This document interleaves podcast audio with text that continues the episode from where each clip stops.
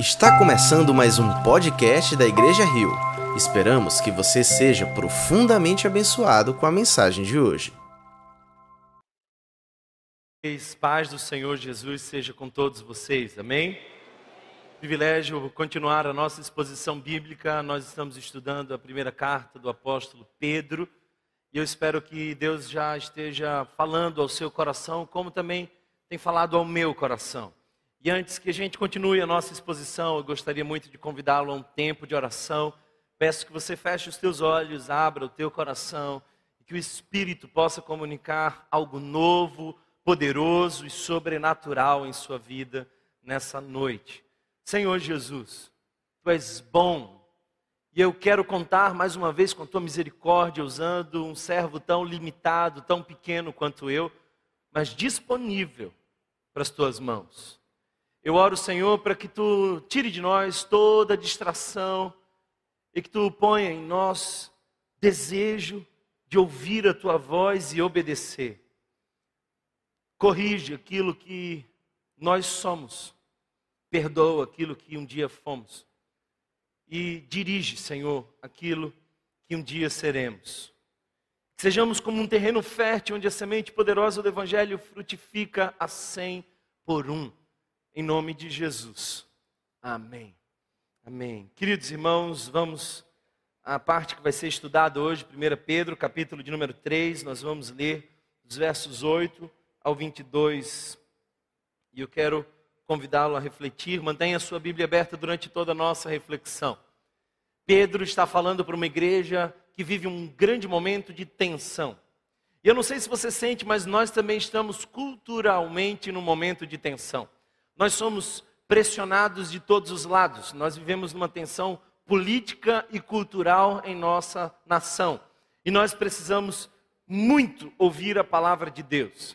Ah, o apóstolo Pedro aqui ajuda aquela igreja a entender o seu papel, o seu lugar, o seu propósito naquela circunstância tão difícil.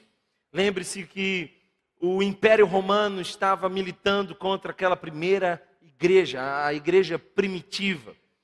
E eles começavam a sofrer grandes perseguições, e é o contexto desse texto. Diante disso, Pedro escreve para ensinar a igreja como se comportar diante do Estado, dos governantes, das relações de trabalho, especialmente das relações injustas. Pedro também fala sobre as realidades do casamento, especialmente casamentos disfuncionais. Nós estudamos isso na semana passada. E hoje nós vamos entender um pouco de como nós podemos ter relações saudáveis uns com os outros e também como nós podemos agir diante do sofrimento da perseguição. Então temos aqui dois temas: como nós vamos nos relacionar uns com os outros e como nós devemos agir diante da perseguição. Eu quero que você acompanhe comigo com um claro contexto. Nero está prestes a aumentar e intensificar a hostilidade a igreja em Roma é sacrificada. E eu quero que você perceba nesse texto que nós vamos ler três momentos. Primeiro momento, Pedro ensinando como deve ser o procedimento distinto dos cristãos. Segundo momento, como nós devemos encarar o sofrimento da perseguição. Em outras palavras, Pedro deixa muito claro que o sofrimento é injusto ou deve ser por injustiça. O único sofrimento que nós devemos aceitar é a perseguição pela coisa boa que nós fazemos, nunca a consequência de algo ruim que nós fazemos. E a terceira parte que nós vamos explorar são os cristãos que são convidados a olhar para Jesus, que sofreu injustamente por nós, e desse referencial maior extrair esperança. Vamos ao texto, Espero que a palavra de Deus fale ao seu coração. Quanto ao mais, tenham todos o mesmo modo de pensar, sejam compassivos, amem-se fraternalmente, sejam misericordiosos e humildes, não retribuam mal com mal, nem insulto com insulto. Ao contrário, bendigam, pois para isso vocês foram chamados, para receberem bênção por herança. Pois quem quiser amar a vida e ver dias felizes, Guarde a sua língua do mal e os seus lábios da falsidade. Afaste-se do mal e faça o bem. Busque a paz com perseverança, porque os olhos do Senhor estão sobre os justos e os seus ouvidos estão atentos à sua oração. Mas o rosto do Senhor volta-se contra os que praticam o mal. Quem há de maltratá-los se vocês forem zelosos na prática do bem? Todavia, mesmo que venham a sofrer porque praticam a justiça, vocês serão felizes. Não temam aquilo que eles temem. Não fiquem amedrontados. Antes, santifiquem Cristo como Senhor em seu coração. Estejam sempre preparados para responder a qualquer pessoa que lhes pedir a razão da esperança que há em vocês. Contudo, façam isso com mansidão e respeito, conservando boa consciência, de forma que os que falam maldosamente contra o bom procedimento de vocês, porque estão em Cristo, fiquem envergonhados de suas calúnias. É melhor sofrer por fazer o bem, se for da vontade de Deus, do que por fazer o mal. Pois também Cristo sofreu pelos pecados uma vez por todas, o justo pelos injustos para conduzir-nos a Deus. Ele foi morto no corpo, mas vivificado pelo Espírito, no qual também foi e pregou aos espíritos em prisão, que há muito tempo desobedeceram, quando Deus esperava pacientemente nos dias de Noé, enquanto a arca era construída. Nela apenas algumas pessoas, a saber, oito, foram salvas por meio da água. Isto é representado pelo batismo, que agora também salva vocês não a remoção da sujeira do corpo, mas o compromisso de uma boa consciência diante de Deus por meio da ressurreição de Jesus Cristo, que subiu aos céus e está à direita de Deus. A ele estão sujeitos anjos, autoridades e poderes. Palavra do Senhor. Temos glórias a Deus. Queridos irmãos, eu quero que você acompanhe comigo essa leitura, mantenha a sua Bíblia aberta e, e perceba que todo esse texto que nós acabamos de ler começa com a palavra finalmente. Em algumas versões, na NVI, por exemplo, quanto ao mais. Essa é uma expressão grega para falar de alguma coisa prática. Em outras palavras, Pedro estava explicando algo que agora se aplica de maneira prática. É uma ação, até agora, tudo que ele disse culmina em uma ação. E nós temos aqui três perguntas importantes: como viver? Como reagir diante do sofrimento, especialmente da perseguição? E eu creio que nós estamos caminhando a passos largos para sermos perseguidos. Portanto, eu me sinto na obrigação de preparar a igreja para um período de perseguição que virá e não tardará. Essa é a segunda coisa. Como nós reagimos? E a terceira é para onde nós olhamos, ou para quem nós olhamos no meio do sofrimento. Há sempre uma cultura, e não é de agora, ah, de inferno na sociedade. Pense que a cultura da sociedade nunca foi a cultura do céu. Nós fomos chamados por Deus para vivermos a cultura do céu mas estamos na terra onde se vive muitas vezes a cultura do inferno. E nós estamos nessa tensão, exatamente nesse lugar onde nós somos tentados a vivermos na cultura do inferno, mas somos convidados por Deus a vivermos a cultura do céu. Como é que se vive na cultura do inferno nas relações? Ah, o filósofo existencialista Sartre disse certa vez uma coisa interessante. Ele disse: o inferno é o outro. Toda relação humana é potencialmente conflituosa. Nós vamos ter problemas. E na cultura do inferno se resolve da seguinte forma: retribua o mal com o mal. Se possível, faça um mal maior para mostrar quão poderoso você é. Em outras palavras, a vingança é uma expressão da cultura do inferno. Se há em você alguma intenção de vingança, eu preciso dizer para você que você está vivendo a cultura do inferno, mesmo que vá à igreja no domingo e dê a sua oferta generosa. A cultura do inferno é retribua injúria com injúria. A cultura do inferno é use a sua língua para maldizer aqueles que perseguem você. Afinal de contas, algumas pessoas nos dão boas razões para falarmos mal delas. Algumas pessoas parecem que estão nos convidando a fazermos os nossos diagnósticos pessimistas quanto a elas. A cultura do inferno é faça o mal. Mas a cultura do céu é bem diferente. Qual que é a cultura do paraíso? E eu espero que você esteja disposto a viver isso. Se você observar o texto, você vai perceber que Pedro começa dizendo: tenham todos o mesmo modo de pensar. Sabe o que é isso? Unidade. A cultura do céu é marcada por unidade. Thomas, eu não quero servir nesse ministério, porque está nesse ministério uma pessoa que eu não gosto muito, eu, assim, não bato com ela, a gente, assim, tem é, um problema de incompatibilidade. Eu não fico preocupado em onde você vai servir aqui, eu fico preocupado em onde você vai morar na eternidade.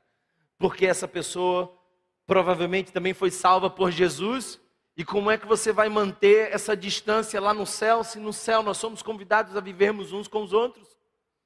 Em outras palavras, se tem alguém que deve ficar, é você, que mantém esse rigor da distância. Agora, entenda, que unidade não é uniformidade. Nós somos todos diferentes. Fazemos escolhas diferentes, temos gostos diferentes, perfis diferentes, agimos de maneiras diferentes. E que precioso seria quando a igreja começasse a respeitar as diferenças uns dos outros. Nós não fomos chamados a sermos todos iguais, nós fomos chamados a sermos unidos. Em outras palavras, não confunda distinção com divisão. Nós somos diferentes, mas somos chamados a vivermos em unidade. Você se interessaria por saber qual foi a oração que Jesus fez antes de sua morte? Pelo que orava Jesus, prestes a se entregar por nós. João, capítulo 17, nos mostra isso. Ele orava para que Deus nos fizesse mais unidos porque sinceramente esse é um dos maiores desafios da comunidade cristã. Eu não gosto dela, eu não gosto dele. Deixa-me dizer uma coisa: se Deus gosta dele, se Deus gosta dela, aprenda a gostar também. Faz parte dessa família. Uma segunda coisa que Pedro diz, que é uma característica daqueles que vivem a cultura do céu nas relações, eles são compassivos. Eles são compassivos. O que é isso? Eles têm senso de compaixão. Eles sofrem com, eles buscam entender a vida do outro antes de julgar. Eles querem compreender como eles podem realmente ajudar alguém. E nada reflete mais o céu do que quando alguém se interessa pelo, pelo problema do outro sem esperar nada em troca e nem sequer conhecê-lo. Essa é a cultura do céu, compassivo. A palavra que mais usamos hoje em dia, especialmente nos ambientes corporativos, é empatia. E se assemelha ao sentido original da palavra grega. Nós precisamos sentir pelo outro, se interessar pelo outro. A igreja foi chamada a chorar com os que choram. Chorar com os que choram. Mais que isso, irmãos, aqui nós vemos uma outra característica daqueles que vivem a cultura do céu nas relações. Eles se amam fraternalmente. E é lindo perceber que no original essa é uma só palavra. É a palavra grega Filadelfia. Quando eu comecei a estudar a história da igreja, eu encontrei um homem que me inspirou muito. São Francisco de Assis. Ele foi dotado de uma compaixão tão grande que ele passou a olhar tudo em volta como irmão e irmã. Ele chega a olhar para os astros, para o sol, para a lua e dizer irmão sol, irmã lua, porque todos foram criados por Deus e estavam em processo de redenção. Nós fomos chamados como igreja a vivermos numa família. Nós não somos uma instituição que possui pessoas.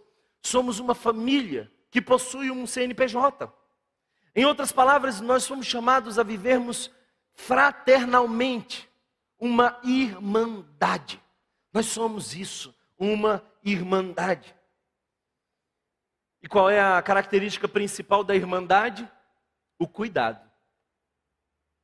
Se você quer saber se você vive numa irmandade, você faça a seguinte pergunta: eu sou usado ou eu sou cuidado aqui? Eu sou usado ou cuidado? Eu fiz essa pergunta para alguns líderes há alguns anos atrás. Chamei alguns líderes da nossa comunidade e fiz a sincera pergunta: irmão, quero que você me responda.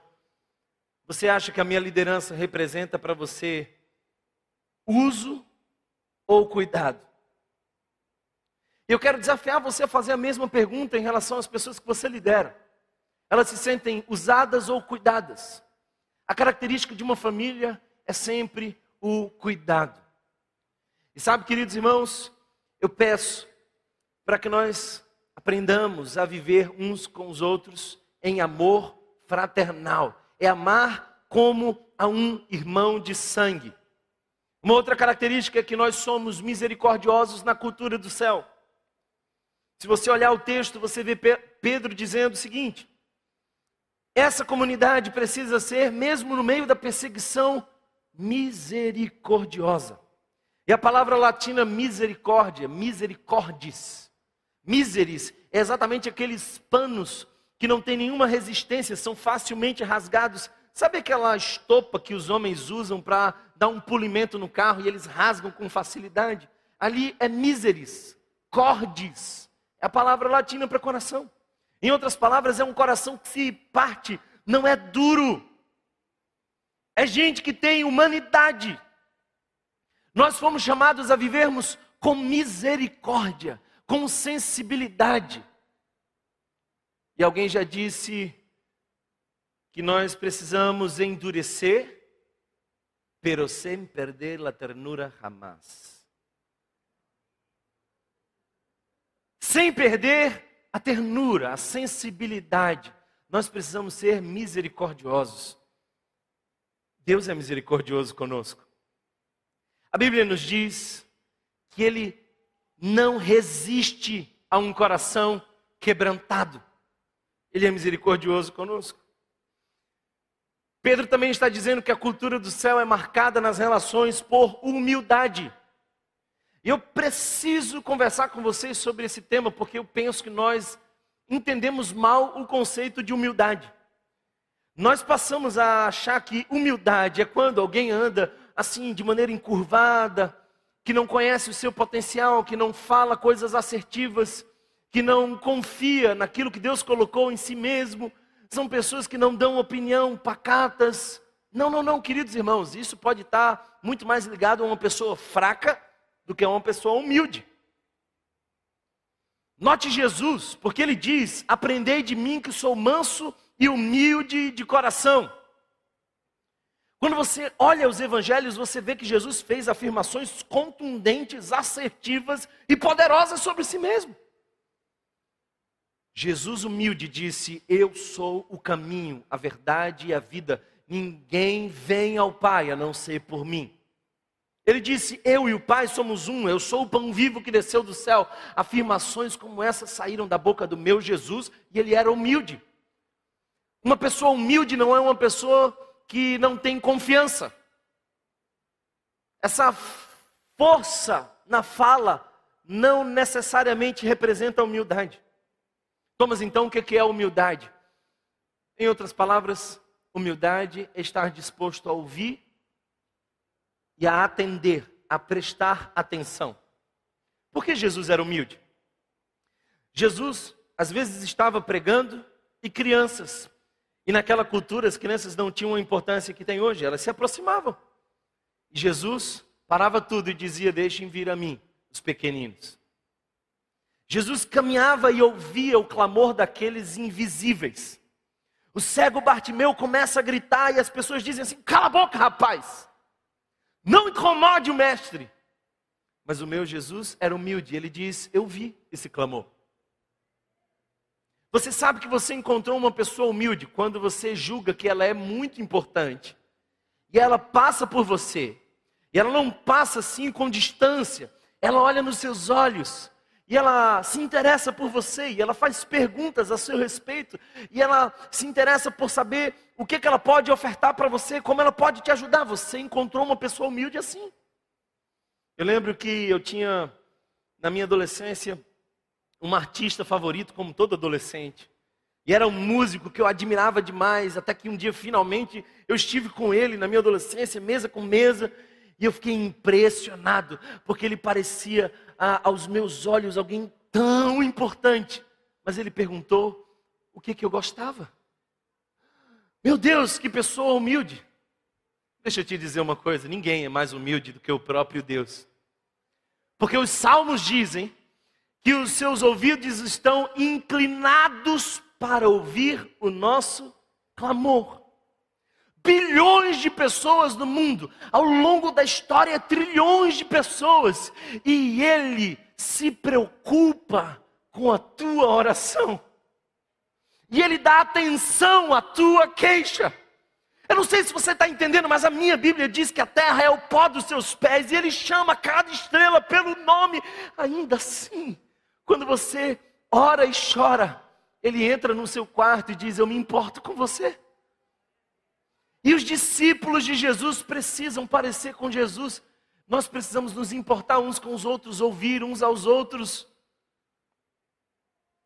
O Evangelho nos convoca a julgarmos o outro mais importante que nós mesmos. Mais que isso, uma outra característica da cultura do céu nas relações é que nós somos abençoadores. Nós somos abençoadores. Até mesmo aqueles que nos perseguem.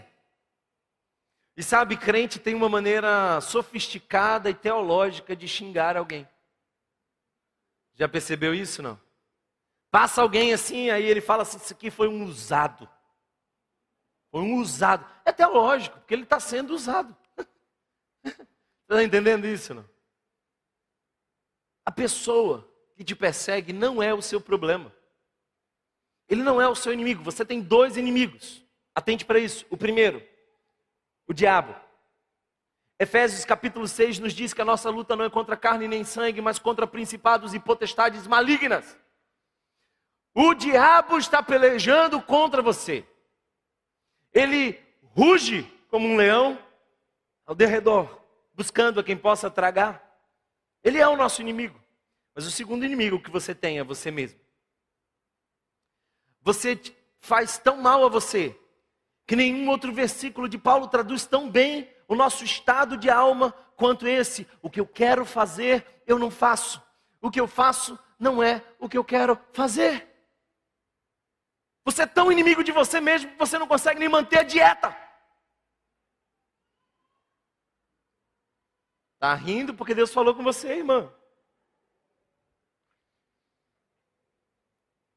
Sabe, Pedro está dizendo: abençoe encoraje.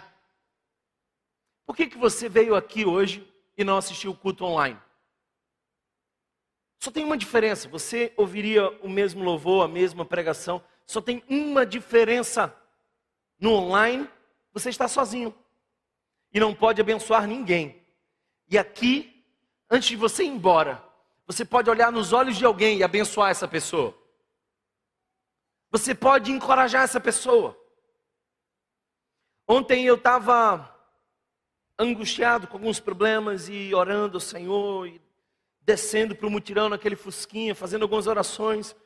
E um irmão, no meio daquela correria, tendo que decidir tantas coisas, ele pegou um instrumento de ferro e colocou diante de mim e falou assim: Você sabe o que é isso? A maioria de vocês não saberia o que é. Mas era um diapasão, um instrumento que era usado para afinar outros instrumentos. Você toca nele, pressiona, bate ele. Quanto mais você bate, mais ele soa para ajustar, para afinar outros instrumentos. Aí eu falei assim: eu, eu sei que é isso. Diapasão. Ele falou assim: não, isso aqui é você. Deus me falou você vai ser testado, você vai sofrer pressões, e você vai soar, e a vida que você tem vai soar de maneira que inspira outros, afina corações inspiram uma geração. Eu falei, meu Deus do céu, Deus falou comigo. Ele encorajou meu coração, ele abençoou a minha vida. Eu voltei para casa com aquele negocinho no bolso, cinco centímetros de uma profunda esperança. E eu olhei para isso hoje e falei assim: não posso esquecer, Deus vai me usar para afinar uma geração. Abençoa alguém, até mesmo o seu inimigo.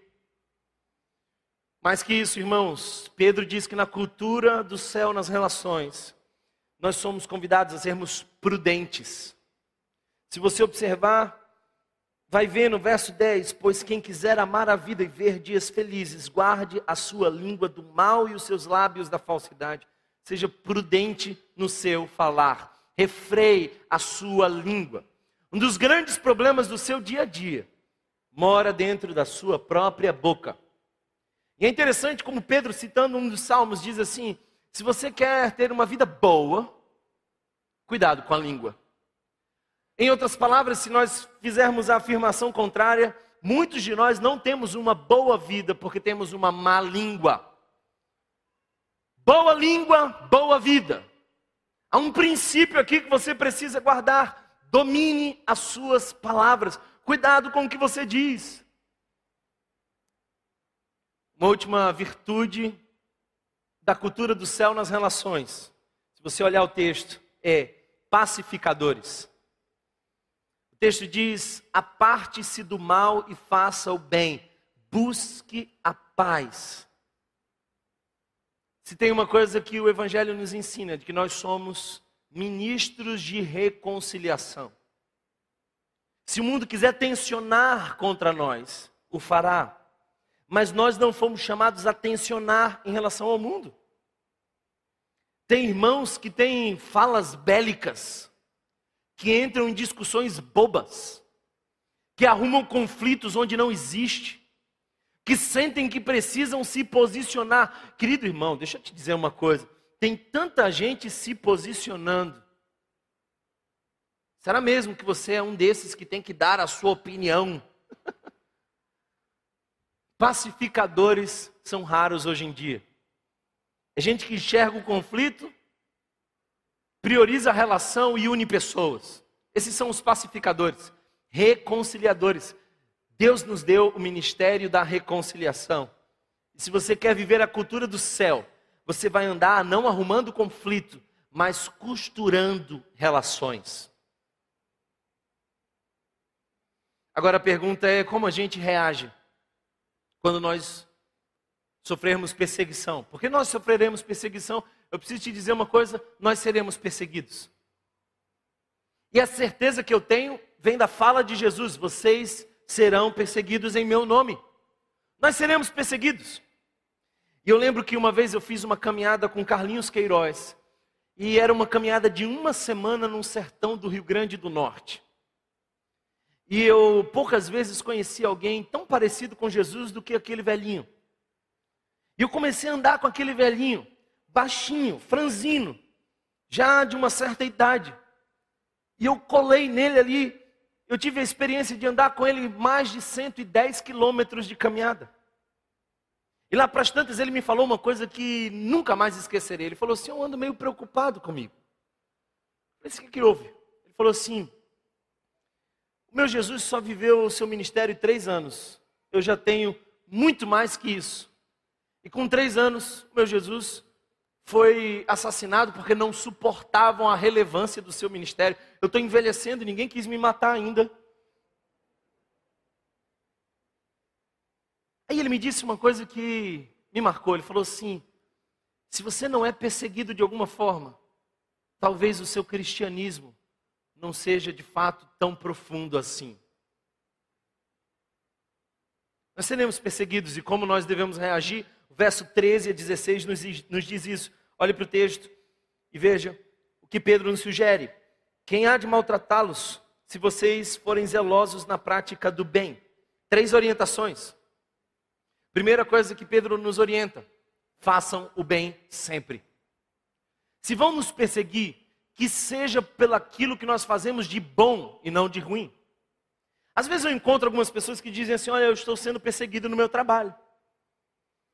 Aí eu vou escavar um pouco a história, eu percebo que aquela pessoa está tentando parar no meio do expediente para fazer um culto evangelístico. Ela fala, irmão, isso não é ser crente no trabalho. Se você quer ser um discípulo de Jesus no seu trabalho, faça o melhor trabalho de todos. Entregue ao melhor. E Paulo e Pedro ensinam isso. Se você quer se destacar como cristão, faça como ao Senhor, entregue ao Senhor, seja o melhor funcionário que você pode ser. Para de chegar tarde, sair cedo e achar que você está sofrendo uma perseguição religiosa. Não, talvez você seja mesmo incompetente. Mude a sua forma de pensar, mude a sua forma de agir. Se você é mesmo crente, você é convidado a ser com excelência aquilo que Deus te chamou a ser em qualquer lugar. Faça o seu melhor, entregue o seu melhor, fazendo bem. Agora, eu quero que você entenda uma coisa: Pedro não está aqui dizendo que sempre que nós fazemos o bem, nós não teremos perseguição. Se fosse assim, o próprio Jesus não seria perseguido e morto porque ele só fez o bem, mas diminui consideravelmente a chance de que você seja perseguido com razão. E aí vem a nossa glória. A nossa glória é ser perseguido porque fazemos o bem. A primeira orientação é faça o certo, mas a segunda orientação de Pedro, diante da perseguição, está no verso 14: não tenham medo. Olha só, todavia, mesmo que venham a sofrer, mesmo que venham a sofrer porque praticam a justiça, vocês serão felizes. Eu quero fazer uma, uma pausa aqui para dizer que essa leitura aqui foi um tanto difícil de digerir. Lendo essa passagem, eu falei assim: o que, que Pedro está querendo dizer com isso? Se vocês forem perseguidos, vocês serão felizes. Ele está falando para uma igreja que está sendo perseguida, uma igreja que perdeu muitas vezes as suas casas, perdeu sua liberdade, perdeu os seus negócios. Eu fiquei pensando, de onde Pedro tirou esse negócio de se vocês forem perseguidos, serão felizes. Que raciocínio é esse? Até que lá para as tantas eu pensei, ah, eu encontrei de onde Pedro tirou isso. Descobri as referências escondidas. Um dia Pedro subiu uma montanha, sentou uma pedra e acompanhava Jesus. Naquela montanha, Jesus começou a pregar para uma multidão. Jesus começou a falar da felicidade. Tema tão interessante aos nossos dias. Mas as sugestões de Jesus provocaram. Jesus começou a dizer: Felizes serão vocês. Felizes serão vocês quando vocês forem perseguidos. Felizes são os que choram, porque serão consolados. Felizes são os pacificadores, porque deles é o reino de Deus. Essa não é uma ideia original. Pedro copiou de Jesus. Aí eu fiquei ainda assim pensando, por que, que nós seremos felizes se formos perseguidos? Eu fui um pouco além, comecei a interrogar o texto e dizer, de onde eu posso extrair felicidade no meio da perseguição? Aí eu entendi o seguinte: quando nós somos perseguidos, nós saímos da zona de conforto, perdemos o controle.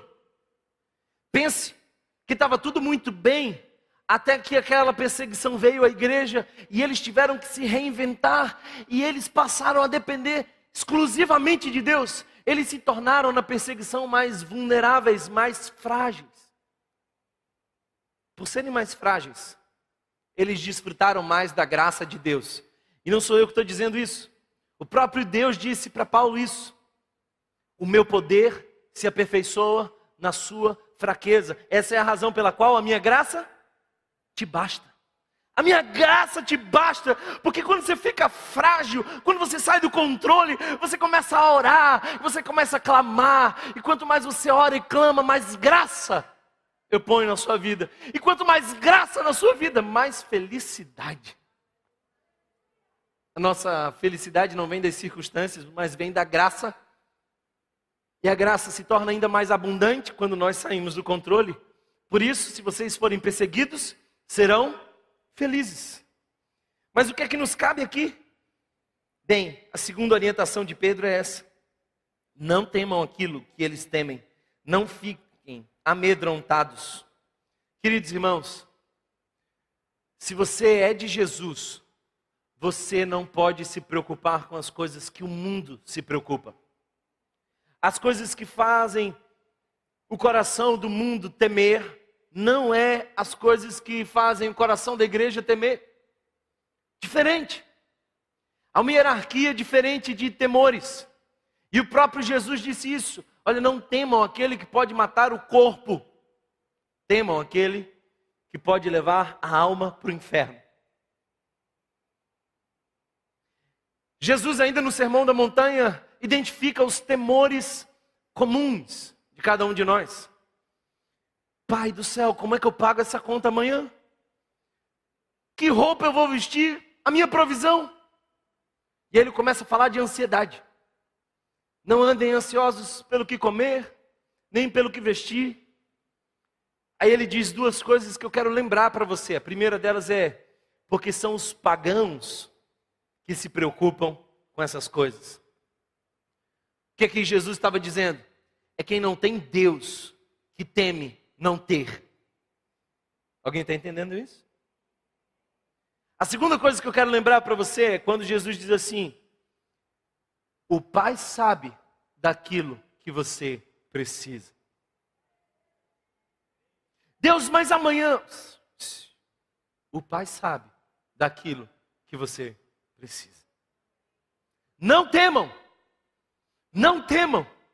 Uma palavra que abraçou o meu coração com esperança ontem foi o Salmo 27. E o Salmo 27 é uma declaração de confiança diante dos homens. O salmista começa a dizer: ainda que os exércitos me cerquem, de quem me recearei? Eu não tenho medo. E essa não é uma fala de alguém dotado de arrogância. É alguém que diz: o exército pode me cercar, mas eu sei que eu não estou só. No mesmo salmo, alguma parte depois, ele diz assim: Não me abandone, Senhor. Ouve o meu clamor. O salmista não temia o exército, mas temia o abandono de Deus. Temia não estar em obediência ao Senhor. O que Pedro está dizendo é: não temam o que eles temem. Terceira orientação no meio da perseguição é: estejam preparados. Verso 15: estejam preparados antes, santifiquem Cristo como Senhor em seu coração. E aqui há uma preciosidade no original que talvez você perca de vista. A palavra Senhor é a palavra Kyrios. Essa era exatamente a mesma palavra que o imperador usava para se determinar. O imperador dizia que ele era o Kyrios, ele era o Senhor, ele era digno de adoração. E o povo que não adorava o imperador era o povo de Jesus. E Pedro está dizendo no meio da perseguição o seguinte: queridos irmãos, santifiquem a Jesus como Kyrios, só um, digno de honra, glória e poder. Ele é quem tem o governo, ele é quem tem o controle, ele tem toda a autoridade, ele é o Kyrios em seu coração. Eu preciso dizer para você que eu vou estragar uma parte do seu Natal. Calma. Todo ano a gente faz alguma encenação de Natal em algum lugar. E os anjos são representados por aquelas crianças fofas que entram sorridentes e indefesas. E elas simbolizam o exército de anjos que apareceu aos pastores para lembrar que Jesus nasceu. Aí elas sobem e a gente fica dizendo assim: que coisa linda, fofinhas. Queridos irmãos, o exército de anjos que Lucas descreve não é um grupo de crianças, é literalmente um exército que está marchando e dizendo aos pastores: vocês não têm valor ao mundo, mas um outro Quírios nasceu hoje, e não é esse do Império Romano, porque esse do Império Romano não consegue controlar a si mesmo, mas esse que está na manjedoura é o Senhor dos Senhores. Os céus estão marchando para dizer que Jesus é o único Quírios. Os céus estão declarando são um exército poderoso e valente, dizendo: há um outro general.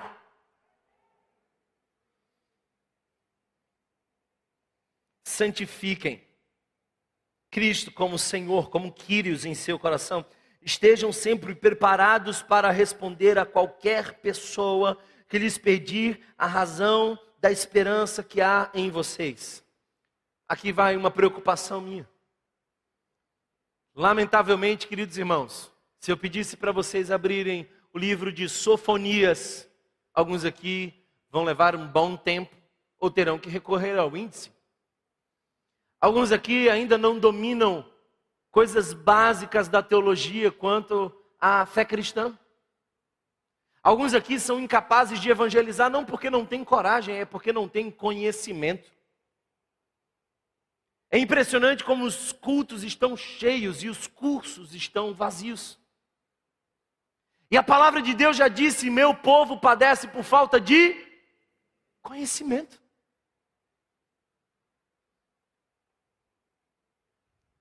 Eu lamento que na nossa comunidade evangélica brasileira nós tenhamos um quilômetro de extensão e um centímetro de profundidade. Eu não sei se você está entendendo, mas os irmãos do primeiro século queriam a palavra de Deus, amavam a palavra de Deus, eles não estariam incomodados se a gente passasse dez minutos do horário. Aliás, Paulo às vezes pregava toda madrugada e eles queriam mais. Os irmãos de Bereia iam para a palavra e conferiam se tudo estava de acordo com aquilo que os apóstolos diziam. E nós estamos com esse discurso pobre de que doutrina não importa. Doutrina significa ensino. E um crente sem ensino é um crente que é levado pelo vento. É um crente sem solidez. Que vai atrás de, de algum americano com uma ideia nova. Quantos dos nossos irmãos estão sendo enganados porque não conhecem a palavra. Eu vejo a angústia no olhar de alguns que dizem, pastor, olha, eu preciso que você evangelize ah, o meu cunhado, porque o meu cunhado é ateu. E ele começou a me fazer umas perguntas. Eu falei assim, meu Deus do céu, que pobreza gigantesca. Você não consegue falar para ele da sua fé. Oh, pastor, estou em crise porque lá no trabalho uma irmã que era daquela seita, ela veio conversar comigo, tentar me evangelizar e ela me fez umas perguntas e eu estou aqui escorregando. Alguém está entendendo o que eu estou falando? Estejam prontos a responder a razão da vossa fé. Há uma outra coisa importante nesse texto, queridos irmãos. Pedro está dizendo assim: alguém vai perguntar. Porque crente é enxerido. O povinho enxerido. É um povinho que gosta de dar opinião. O cara não perguntou o que você acha da vida dele, mas ele, você chega lá e fala assim: olha, você sabe que a sua vida uh, tem um pecado na sua vida? É sério que tem um pecado na vida dele? Você sabe que também tem na sua? Ninguém te perguntou. Agora, eu espero que perguntem. E quando perguntarem, olha só, o que que a palavra de Deus, o que que Deus diz sobre isso?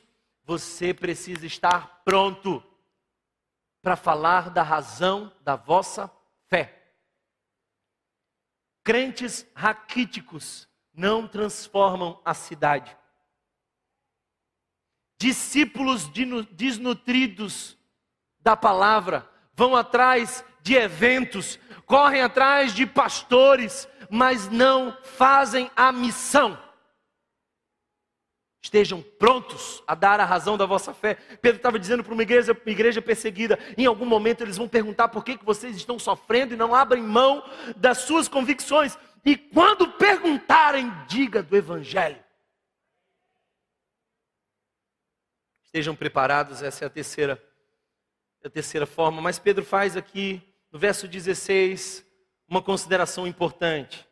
O tempo está avançando rápido, mas eu não quero passar sem mencionar isso. Olha só o que o verso 16 diz. Nota importantíssima para você que é apologeta, para você que gosta de expor a sua opinião, para você que gosta de defender a fé cristã. Olha só o que o verso diz: contudo, façam isso com mansidão e respeito. Façam isso com mansidão e respeito, conservando boa consciência, de forma que os que falam maldosamente contra o bom procedimento de vocês sejam envergonhados. Quem representa a comunidade evangélica hoje? Não é uma só pessoa, obviamente, mas a maioria dos líderes que representam a comunidade evangélica vociferam, mas não têm mansidão. Falam a verdade, mas não têm respeito. Alguém está entendendo o que eu estou dizendo? E tem muitos crentes que, em nome da verdade, estão arrumando confusão por aí. Essa apologia, essa forma de você abordar, não gera frutos. Manso, respeitoso. Defenda a fé, mas de maneira mansa respeitosa. Sejamos equilibrados, irmãos. A gente não pode viver respondendo ao mundo no mesmo tom do mundo, que eles olhem para nós e digam como eles são firmes no que creem, mas como são mansos quando falam. Essa é a característica da comunidade que é perseguida. Se você estivesse sendo perseguido, aliás, se a comunidade evangélica brasileira estivesse sendo perseguida, eu acho que os discursos seriam muito mais bélicos do que do Evangelho. Quem tem ouvidos, ouça. O fato é que é sem agressividade, é com mansidão e respeito. E quanto mais a pessoa se sente acolhida pela sua mansidão, mais ela se abre para a verdade que sai dos teus lábios. Em outras palavras, há um princípio aqui. Viva a sua fé e então explique a sua fé. Tem muita gente por aí querendo explicar a sua fé sem viver a sua fé. Note que Pedro começa dizendo: seja uma só forma de pensar, tenha um coração compassivo. Ele começa a dizer de várias características sejam misericordiosos, depois ele diz assim: depois que você vive tudo isso, fala, responde. Nós, como igreja, precisamos ter respostas para a sociedade, mas são respostas de mansidão, firmes, mas de mansidão. Escuta isso, por favor. Que a mensagem de Cristo seja ofensiva, não o mensageiro que a mensagem de Cristo seja ofensiva, não o mensageiro. Porque a mensagem de Cristo vai dizer: sabe o que? Ei, você é um pecador, você está perdido. A mensagem de Cristo vai dizer: você está fora dos caminhos da salvação. Ela por si só já é ofensiva. Não precisa que o mensageiro o seja. Alguém recebe essa palavra aqui hoje? A maneira como você fala é tão importante quanto o que você fala. Note que o verso 17 nos diz algo interessante: é melhor sofrer por fazer o bem, se for da vontade de Deus. Como assim, Thomas? É preciso estar no meio da perseguição e ao mesmo tempo, simultaneamente, estar no meio da vontade de Deus? Sim. Sim. Às vezes Deus permite que nós entremos no meio do sofrimento, mas não sem propósito. Às vezes eu fico imaginando como foi José sendo injustiçado anos a fios. Como eram as orações de José? Talvez José dissesse: Deus, eu fui lançado num poço, eu fui vendido como um escravo, injustamente eu estou preso nessa circunstância subhumana. E tu sabes que tudo isso é injusto. Conjecturas minhas, Deus lá do trono dizia assim: José, você acha que essa dor é para causar angústia? Mas essa dor é para causar transformação. Um dia você vai saber.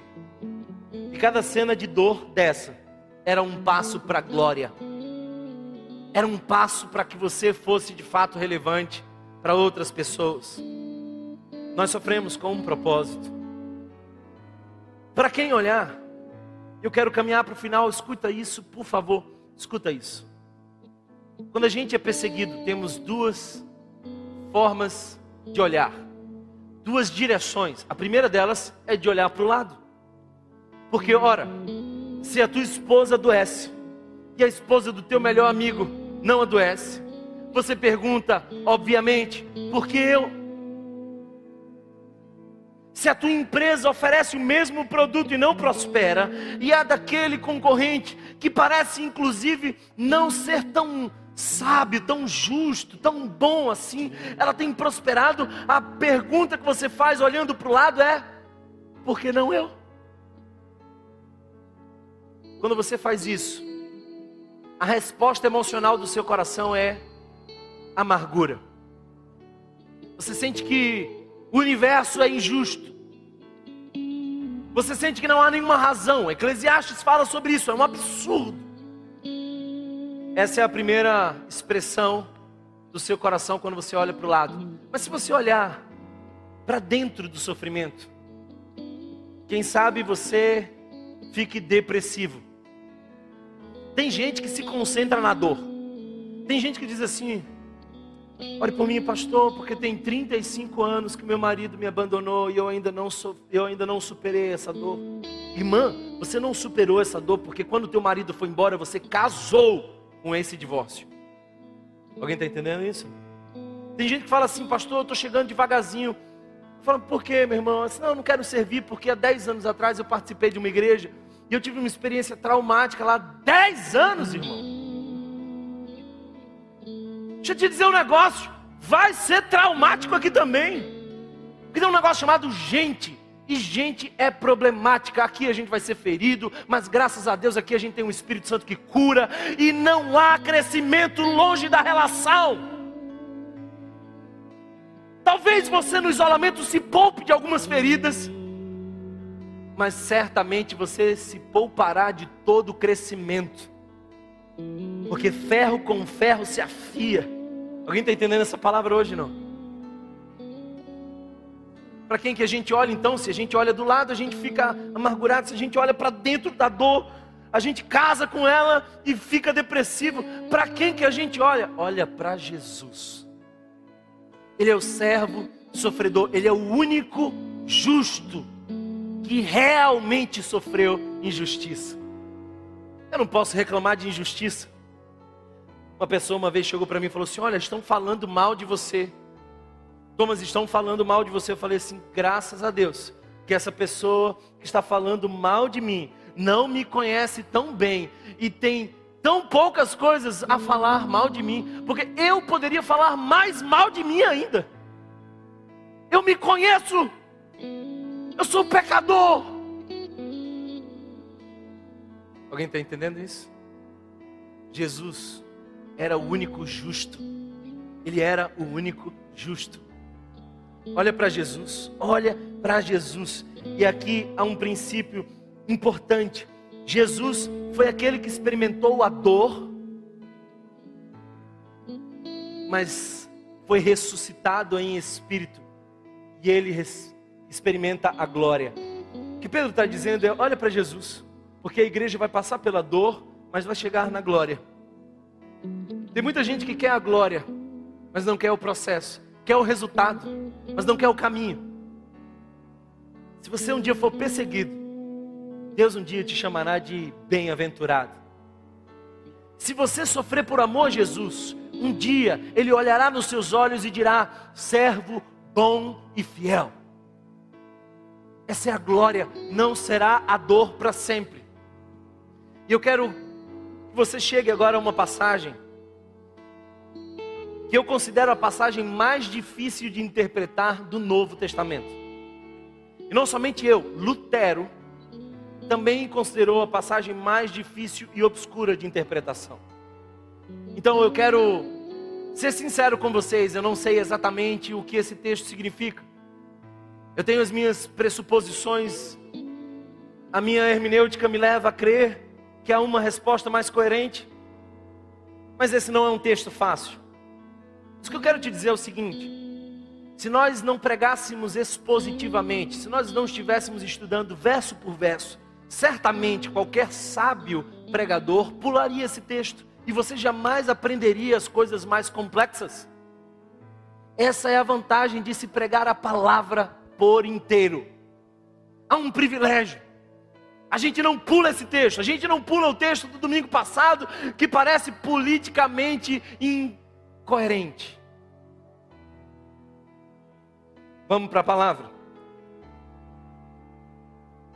Pois também Cristo sofreu pelos pecados uma vez por todas, o justo por, pelos injustos, para conduzir-nos a Deus. Ele foi morto no corpo, mas vivificado pelo Espírito, no qual também foi e pregou aos espíritos em prisão, que há muito tempo desobedeceram, quando Deus esperava pacientemente nos dias de Noé, enquanto a arca era construída. Escuta isso. Numa leitura mais rápida e menos responsável, parece que Jesus foi ao inferno e pregou ao inferno para que as pessoas do inferno pudessem ter acesso ao evangelho e elas viessem a se converter pós-morte. Mas a gente tem um grave problema com essa interpretação, porque a própria palavra nos diz que depois da morte segue-se o juízo e ninguém no inferno terá uma segunda chance. Então, quais são as possíveis interpretações desse texto? Jesus, vivificado em espírito, foi e pregou aos espíritos em prisão.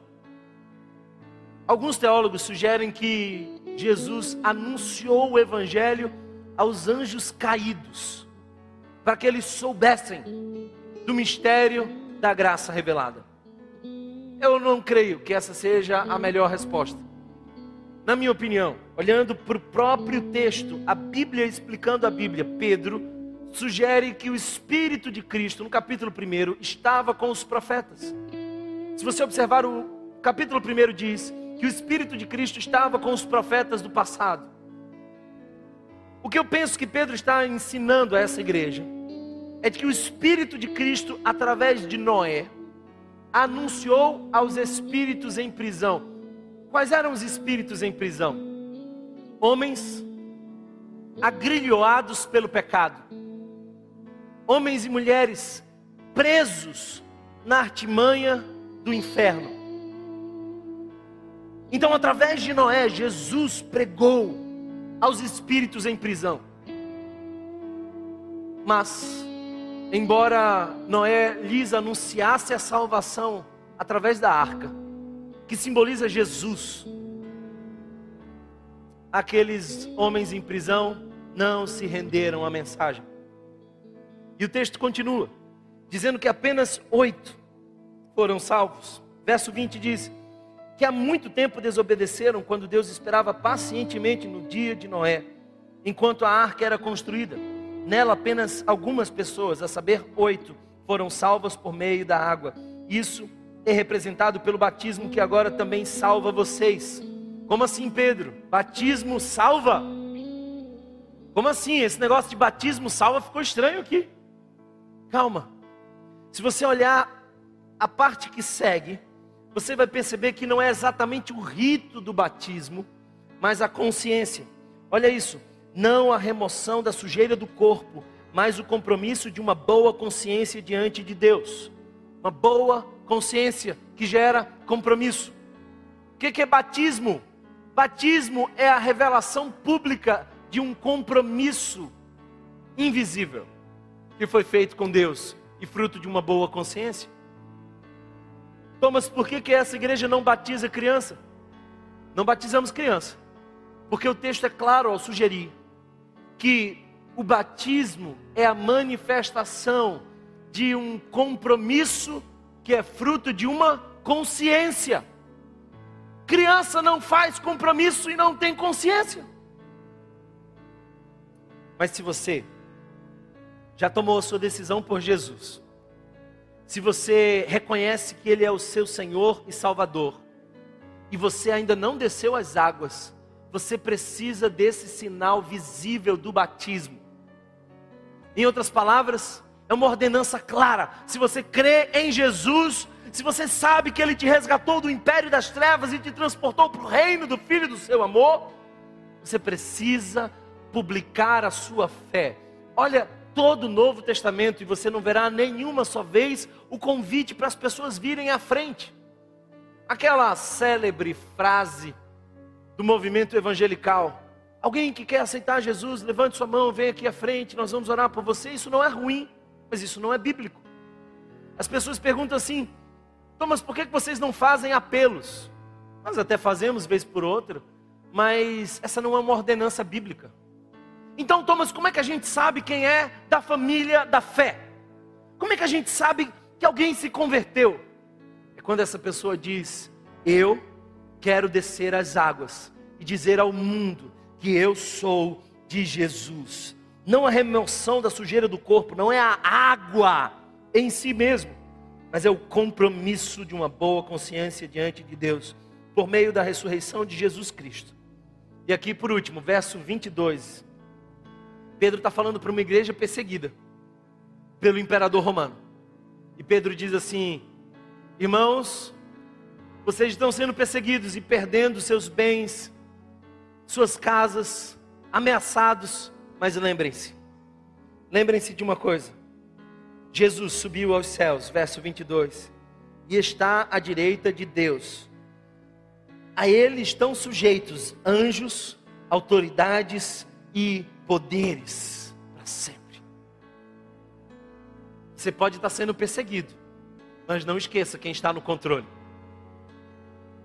Você pode estar sendo acuado, pressionado, mas não esqueça quem está sentado no trono. A ele estão sujeitos anjos, autoridades e poderes. Nós não estamos abandonados à nossa própria sorte. Ele continua no trono e em suas mãos o cetro de todo poder. Ele disse: Toda autoridade me foi dada no céu e na terra. Esse é o nosso Deus. Se você crê nessa palavra de hoje, se você entende o convite do Senhor Jesus a que você seja firme no sofrimento. Eu quero convidá-lo a ficar de pé. Se essa palavra alcança o seu coração, eu quero convidar você a celebrar a ceia conosco. E essa é a maneira mais profunda como nós podemos celebrar esse compromisso que é fruto da boa consciência. Escuta isso, talvez você me pergunte, Thomas, quem pode participar da ceia do Senhor? Eu respondo de maneira simples: só aqueles que têm um compromisso que é fruto da consciência. Se você não tem um compromisso com Jesus, se você não tem a consciência do Evangelho, a ceia não é para você. Mas se você tem uma profunda consciência de que você era um pecador perdido, mas a graça de Jesus te alcançou, se você entendeu que a morte morreu na morte de Cristo, você é bem-vindo à mesa do Senhor. Thomas, mas eu não sou batizado. Se batiza, irmão, mas não tem em, na, em nenhum lugar das Escrituras uma condição sine qua non para que você participe da mesa. Você precisa tomar a decisão do batismo. E se você hoje decide se batizar, eu preciso dizer para você, ainda esse mês nós vamos ter uma nova turma de batismo, amém? Então procure o pessoal da integração, dá o seu nome, nós vamos te ensinar um pouco mais do Evangelho e nós vamos ter o privilégio de descer as águas com você. A mesa é o símbolo que você entendeu Jesus.